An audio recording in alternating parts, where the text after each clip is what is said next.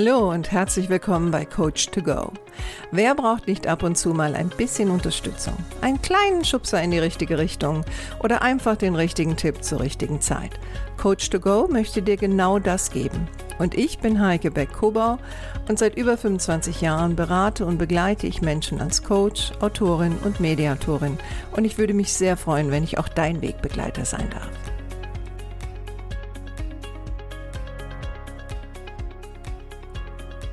In der heutigen Folge geht es darum, wie man aus Fehlern wirklich was lernen kann. Vielleicht kennst du den Spruch ja auch, aus Fehlern kann man lernen. Aber ehrlicherweise muss ich sagen, mir begegnen meistens Menschen, die mir nicht sagen können, was sie aus Fehlern gelernt haben. Eher erzählen sie mir, welche Fehler andere gemacht haben und ihre eigenen bleiben eigentlich meist unerwähnt. Und wenn sie über eigene Fehler sprechen, dann geht es eigentlich meistens um Scham oder Ärger oder Frustration über die eigene Unfähigkeit. Ähm, oder aber sie waren ähm, Opfer und konnten ja gar nicht anders, als diesen Fehler zu machen. Also wo bleibt dann eigentlich der Lerneffekt? Ich denke, die Schwierigkeit ist einfach, dass man uns eigentlich nicht beigebracht hat, aus Fehlern zu lernen. Ähm, die Erfahrung, die wir mit Fehlern meistens gemacht haben, ist ähm, zum Beispiel in der Schule, dass wir dann eine schlechte Note bekommen haben oder dass äh, zum Beispiel Schulkameraden sich über uns lustig gemacht haben oder zu Hause zum Beispiel, dass unsere Eltern äh, sauer auf uns waren. Also selten eigentlich, dass man gesagt hat, okay, das war jetzt ein Fehler und jetzt lass uns drüber reden, wie du das das nächste Mal besser machen kannst und ähm, was du daraus lernen kannst. Was auch oft passiert, ähm, ist, dass einem ja auch Fehler nachgetragen werden ne, von anderen Leuten. Also früher in der Schule, heute vielleicht von Kollegen. Und das kann ja manchmal wirklich Jahre dauern. Ähm, also ist es ja kein Wunder, dass ähm, wir versuchen, so perfekt wie möglich zu sein. Aber Fehler sind wirklich eine sehr, sehr gute Lernquelle, weil wenn wir über einen Fehler lernen, dann werden wir ihn wahrscheinlich auch nicht so schnell vergessen.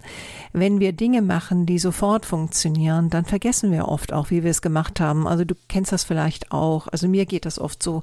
Wenn ich dann am Computer sitze und ich muss irgendwas Neues machen, und ähm, es funktioniert sofort und ich mache das jetzt nicht öfter hintereinander, dann kann es passieren, dass wenn ich eine Woche später versuche, wieder das Gleiche zu machen, ähm, dass ich dann nicht mehr weiß, wie ich es gemacht habe obwohl es ja gut funktioniert hat. Auf der anderen Seite, wenn ich mich schwer tue, also wenn ich ähm, einen Fehler dabei mache und dann versuche, diesen Fehler zu beheben, also sehr konzentriert daran arbeite, wie ich den Fehler in Zukunft vermeiden kann, dann stelle ich fest, dass ich eine Woche später immer noch sehr gut weiß, wie ich es gemacht habe. Letztendlich ist es ja so, seien wir mal ehrlich, äh, es gibt keine Entwicklung ohne Fehler. Also denken wir nur mal an die ganzen tollen Erfindungen, die im Grunde genommen um uns herum zu finden sind. Egal, ob das jetzt vom Stuhl ist bis zum Auto, Computer oder ganz einfache Dinge für den Haushalt. Ohne Fehler hätten diese Menschen diese Dinge nie entwickeln können. Es gibt einen Spruch angeblich von Thomas Edison, der ja auch die Glühbirne entwickelt hat, dass er zu diesem Zeitpunkt gesagt haben soll, ähm, als es wieder mal nicht funktioniert hat, dass er dann immer den Spruch losgelassen hat und wieder habe ich einen Weg gefunden, wie es nicht funktioniert, also suchen wir weiter und angeblich soll er zwischen, ich weiß gar nicht, also die Zahl variiert ja sehr stark, zwischen 100 bis 1000 Versuche gestartet haben bis er die Glühbirne wirklich entwickelt hat. Aber wie kann man jetzt eigentlich wirklich aus Fehlern lernen? Oh, dafür möchte ich dir ein paar Tipps in die Hand geben. Also erster Tipp wäre, den Fehler erstmal anzuerkennen. Also ihn auch wirklich anzunehmen und zu sagen, okay, das ist passiert und das ist auch in Ordnung. Also nicht zu verleugnen und nicht zu verdrängen, auch nicht trotzig reagieren oder herunterspielen, was ja oft so die ähm, Wege sind, die Menschen oft einschlagen, wenn es darum geht, dass sie auf einen Fehler aufmerksam gemacht wurden, ja, bis hin zu sagen, naja, also, ne, also die Schuld irgendjemand anderen zuzuschieben. Also Schuld und Fehler laufen ja oft ähm, synchron, besonders bei uns hier in Deutschland, würde ich mal sagen. Und der Grund, warum ich das sage, ist, ähm, da ich in einigen Ländern gelebt habe und auch länger gelebt habe, und ich merke das ganz besonders bei uns in Deutschland, ähm, werden einem die Fehler hinterhergetragen. Punkt Nummer zwei. Übernimm die Verantwortung. Also schieb die Verantwortung nicht auf andere Menschen, wenn der Fehler bei dir lag. Aber mach dich auch nicht zum Opfer, sondern steh zu dem Fehler, wie gesagt, schon im ersten Punkt, ohne Trotz und nicht mit dem Standardspruch, Fehler können jedem passieren. Na, weil das ist ja auch wieder so ein bisschen so eine Entschuldigung. Ne? Es kann ja jeder mal einen Fehler machen, sondern ja, den Fehler habe ich gemacht. Also das ist die Aussage, die auch zeigt, ich nehme dafür Verantwortung. Punkt Nummer drei. Nutze den Fehler als eine Lernerfahrung. Also analysier mal, was du aus dem Fehler lernen kannst. Ähm, und frag dich, was kann ich das nächste Mal anders machen? Ja, nicht die Frage, was habe ich falsch gemacht. Also das ist ja das, da sind wir wieder bei dem, ne? Also Fehler sind was Schlimmes, sind was Falsches, muss man Scham haben, muss man sich verstecken.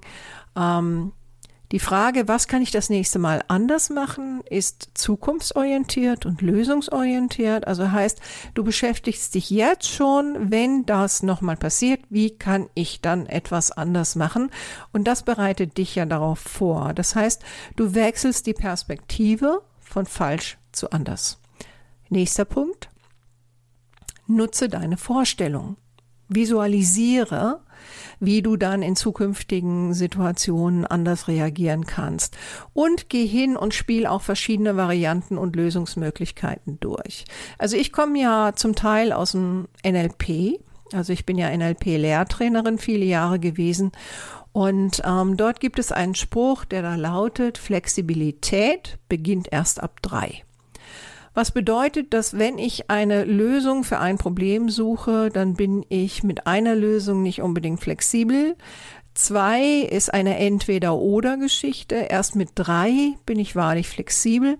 Und das Schöne ist, wenn du dir angewöhnst, nach mehreren Lösungen zu suchen, ähm, das trainiert dann auch dein Gehirn in zukünftigen Situationen, in der Situation schon flexibler zu sein und flexibler zu reagieren. Also im Grunde genommen eine Art Mentaltraining für zukünftige Problemsituationen oder andere Herausforderungen.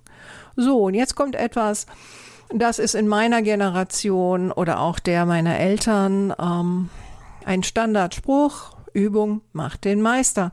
Und letztendlich stimmt es auch. Ne? Es ist ja noch kein Meister vom Himmel gefallen. Das wäre dann gleich der nächste Spruch. Ähm, also versuche nicht, zukünftige Situationen, in denen du einen Fehler machen könntest, zu vermeiden, was ja viele tun und nehmen sich dann eine Lernerfahrung. Ähm, besonders nach Misserfolgen versuchen sie ähnliche Dinge oder ähnliche Aufgaben zu vermeiden, aber so kannst du einfach nicht besser werden. Also trau dich einfach mal an schwierige Aufgaben heran, auch wenn du noch nicht weißt, wie es funktioniert oder ob es gut ausgehen wird, also in Form von erfolgreich ausgehen wird. Probier es aus und lerne dazu. Und jetzt, wo wir gerade so schön bei Sprüchen sind, komme ich gleich mit dem nächsten. Wer schreibt, der bleibt. Wenn du ein, eine herausfordernde Situation oder ein Problem gelöst hast und dabei auch noch was gelernt hast, dann wäre es gut, wenn du das dokumentierst. Ja, damit kannst du auch einen guten Überblick behalten über die ganzen Lernerfahrungen, die du gesammelt hast. Du kannst auch leicht später wieder zurückgehen, falls du es dann doch vergessen haben solltest und schauen, was habe ich eigentlich damals gemacht. Und es trägt natürlich auch zu deiner persönlichen Entwicklung bei.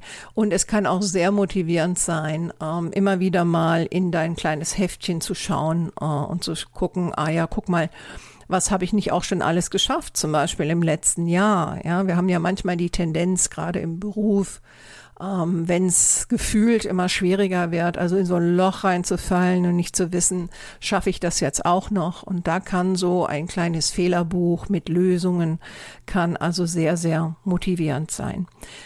Der nächste Punkt ist, ähm, teile deine Fehler und Erfahrungen. Also was mir immer wieder auffällt im Berufsleben ist, dass Menschen sehr selten über Lernerfahrung aus Fehlern sprechen. Also meistens werden Fehler verschwiegen, sie werden heimlich gelöst und man schaut dann auch noch anderen dabei zu, wie sie denselben Fehler machen. Und wenn es ganz schlimm wird, äh, wird sich dann auch noch über diese Leute ähm, lustig gemacht, obwohl man ja eigentlich im stillen Kämmerlein den Fehler auch schon gemacht hat. Also ganz besonders beliebt, wenn diese Person ähm, vielleicht auch nicht zu meinem Freundeskreis gehört, sondern eher jemand ist, mit dem ich so ein bisschen fremdel, dann macht das ja auch richtig Spaß, ähm, sich über den lustig zu machen, wenn der jetzt diesen Fehler macht.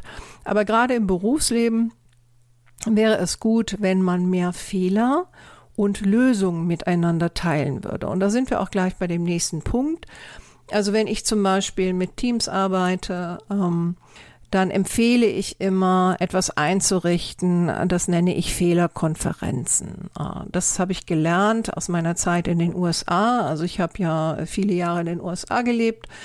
Und dort hatten wir, also ich war an mehreren Arbeitsstellen und an zwei dieser Arbeitsstellen, wo ich war, ähm, gab es Fehlerkonferenzen. Das heißt, einmal im Monat bei einer Teambesprechung gab es den Punkt, wer hat welchen Fehler im letzten Monat gemacht. Und das Interessante war, dass jeder bis hin zum Chef musste einen Fehler beitragen. Das konnten kleine Fehler sein, das konnten auch große Fehler sein. Und vorzugsweise musste auch ähm, sagen, wie hat er oder sie den Fehler auch gelöst. Ja, ähm, es war zwar erlaubt, mal nach Lösungsideen zu fragen, aber dann ging es meistens um Fehler, die halt kurz vor diesem Treffen stattgefunden haben. Ähm, weil oft ist es ja so, wir machen einen Fehler und wir müssen es ja auch irgendwie lösen. Ne? Und ähm, das hat im Grunde genommen dazu geführt, da der Chef das oder die Chefin das ja dann auch gemacht haben, dass die Leute auch die Angst verloren haben vor Fehler, vor Fehlern oder Fehler zu machen. Ja, was ja auch etwas ist, was mir hier auch immer wieder auffällt, die Leute haben ja förmlich Angst davor, ertappt zu werden, dass sie einen Fehler gemacht haben. Und vielleicht ist das auch der Punkt, warum sie sich dann immer winden, um zu versuchen, aus, aus dieser unangenehmen Situation herauszukommen. Also bring den Teams bei, wenn du Führungskraft bist, ähm, Fehler miteinander zu teilen und viel wichtiger noch nicht nur den Fehler, sondern auch die Lösung. Ähm, zu oft sehe ich, dass in Teams fünfmal derselbe Fehler gemacht wird und fünf Leute damit beschäftigt sind, irgendeine Lösung dafür zu suchen. Und keiner teilt es miteinander. Also das ist eine Verschwendung von Ressourcen und auch von Zeit. Ja. Ähm, vielleicht noch ein kleiner Tipp zu diesen Fehlerkonferenzen. Also was ganz, ganz wichtig ist, dass wenn du zum Beispiel als Führungskraft äh, sagst, ich möchte das mal ausprobieren, dann ist es ganz, ganz wichtig, dass du diese Art von Besprechungen auch stringent moderierst. Heißt, es muss auch Verhaltensregeln geben. Also was ganz schlimm ist, ist, dass wenn Menschen einen Fehler teilen, ähm, dass andere sich dann darüber lustig machen, am besten noch vor versammelter Mannschaft. Ähm, also Verhaltensregeln würde bedeuten, dass jeder aussprechen kann, erklären kann, was er für eine Lösung hatte, dass keine despektierlichen Kommentare erlaubt sind, keine sarkastischen Bemerkungen, ähm, dass jeder Fehler auch ernst genommen wird, auch wenn es kleine sind. Ähm, und dass natürlich auch die Problembeschreibung, also sprich, ne, wie ist es zu dem Fehler gekommen, ähm, dass das auch nicht ausufert. Also das ist auch so etwas, was ich immer wieder im Alltag erlebe, ähm, dass Menschen sehr lange darüber sprechen können, was die ganzen Umstände waren, warum es zu einer gewissen Situation gekommen ist und was der dann gedacht hat und der wahrscheinlich gemacht hat und so weiter und so fort. Das lässt das Ganze ausufern. Also dein Team sollte lernen über einen konstruktiven Umgang mit Fehler, Fehlerbeschreibung und Lösungsbeschreibung diese Dinge miteinander zu teilen. Was aber dann bedeutet, dass du dir vielleicht auch im Vorfeld Gedanken machst, ähm, was sind so die Kernparameter bei der äh, Problembeschreibung? Ne? Also äh, was sollte miteinander geteilt werden? Äh, wie lange darf der Redebeitrag sein? Worauf sollte man sich konzentrieren? Weil das haben viele auch nicht gelernt. Und das Gleiche natürlich auch bei ähm, der Vorstellung der Lösung. Das sollte letztendlich dazu führen, dass die Leute einfach lernen, ähm, Fehler miteinander zu teilen. Ja, also um nochmal zurückzugehen in die USA, ähm, was ich da aber auch gelernt habe, ist, dass ähm, meine Chefs auch ganz klar gesagt haben, Fehler sind in Ordnung. Ähm, du darfst aber oder solltest versuchen, maximal zweimal denselben Fehler zu machen. Also dann solltest du in der Lage sein, eine Lösung präsentieren zu können. Ähm, und wenn du zwischen dem ersten und zweiten Mal ähm, keine Lösung für dich gefunden hast, dann kannst du auch gerne jemand anders fragen, der dir helfen kann, eine Lösung zu finden. Aber dann musst du die auch umsetzen. Jetzt muss man natürlich wissen, dass in den USA natürlich auch das System ein anderes ist, heißt, dass wenn jemand ähm, andauernd denselben Fehler macht, man natürlich auch dafür durchaus relativ schnell gefeuert werden kann, wenn man also nicht lernbereit ist. Was bei uns ja in Deutschland so nicht wirklich gegeben ist. Also natürlich kann man auch gefeuert werden, aber es gibt Arbeitsgerichte, es gibt Gewerkschaften, es gibt MAVs. Also bevor man jemanden los wird, ist schon längerer Weg. In den USA ist das nicht so. Ich kann auch jemanden feuern, ohne einen bestimmten Grund anzugeben. Ähm, von daher haben wir es hier schon besser. Und wir sollten einfach lernen, dass wir gemeinsam einfach besser mit Fehlern umgehen, sie miteinander teilen und ganz viel aus unseren Fehlen, Fehlern lernen. Und ich würde mich freuen, vielleicht der eine oder andere mag auch mal einen Fehler teilen und wie er es gelöst hat. Das fände ich auch mal ganz spannend. Äh, möchtest du noch mehr zu dem Thema Fehler hören, dann hinterlass einfach einen Kommentar und vielleicht mache ich dann wieder eine Folge dazu. Für heute erstmal so weit, so gut. Ich wünsche dir noch einen schönen Tag und alles Gute, deine Heike.